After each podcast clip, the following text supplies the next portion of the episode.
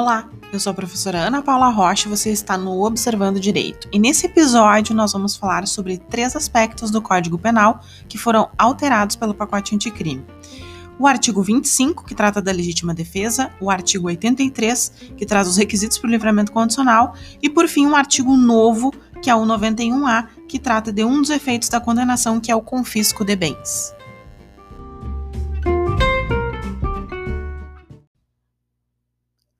Pacote anticrime inseriu o parágrafo único no artigo 25, que trata da legítima defesa. Tal inovação legislativa refere que também se entende como legítima defesa aquela em que o agente de segurança pública repele agressão ou risco de agressão à vítima mantida refém durante a prática de crime. Mas e qual é a consequência prática da inserção do parágrafo único no artigo 25? Depois de uma ampla pesquisa, se entende que o efeito da criação do parágrafo único é pequeno. E por que, que eu afirmo isso? Porque se trata de mais uma hipótese da legítima defesa de terceiro. Na verdade, a legítima defesa de terceiro já é prevista no caput do artigo 25, quando se diz que pratica legítima defesa quem, usando moderadamente dos meios necessários, repele injusta agressão que está acontecendo ou que está prestes a acontecer a direito de outrem. O que nos parece é que o legislador buscou reafirmar tal situação para que não haja qualquer dúvida ou repercussão negativa quanto às ações dos agentes de segurança pública. Outro aspecto que também é possível mencionar é o fato de que não há, com a entrada em vigor do parágrafo único do artigo 25, qualquer autorização estatal para matar, o que foi cogitado pelos mais radicais quando da apresentação da redação do pacote anticrime. O fato é que, assim como antes da alteração legislativa, qualquer excesso na legítima defesa deverá ser punido.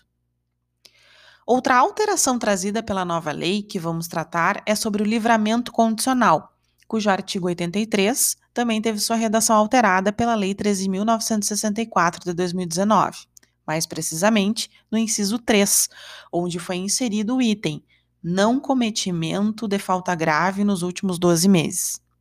Se trata de requisito objetivo introduzido pelo pacote anticrime e que não é retroativo, porque vai limitar a obtenção do benefício que tem reflexo na forma de cumprimento da pena. A falta grave referida no inciso 3 é aquela cometida no curso da execução da pena, cujas hipóteses estão no artigo 50 da Lei de Execução Penal. Tal requisito, como já referimos, é objetivo, quando presente no caso concreto, indica que o condenado não está disposto a colaborar ou se esforçar para sua própria reintegração. E o terceiro e último aspecto que vamos tratar nesse episódio, onde inovou o pacote anticrime dentro do Código Penal, foi a inserção do artigo 91A, que dispõe, como chamou o professor Rogério Sanches Cunha, sobre o confisco alargado, também denominado confisco ampliado ou ainda a perda alargada, concebido como uma espécie de efeito secundário da sentença penal condenatória, e que nada mais é do que a perda de bens equiparados ao produto ou o proveito do crime. E por que tal disposição legal? A intenção do legislador certamente é a de descapitalizar os criminosos, fazendo com que o valor patrimonial ou o bem obtido com o crime, ao ser confiscado, represente uma perda real e um desestímulo para a prática criminosa.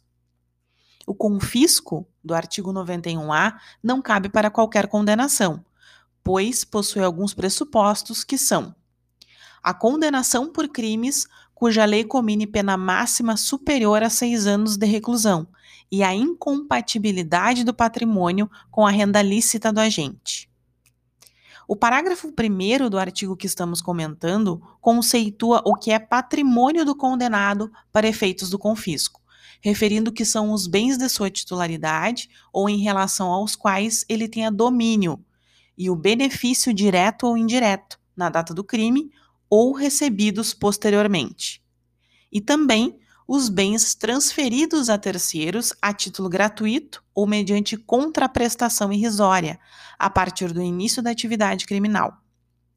Assim, entende-se que o patrimônio deve ser verificado sob seu ponto de vista efetivo e não apenas declarado.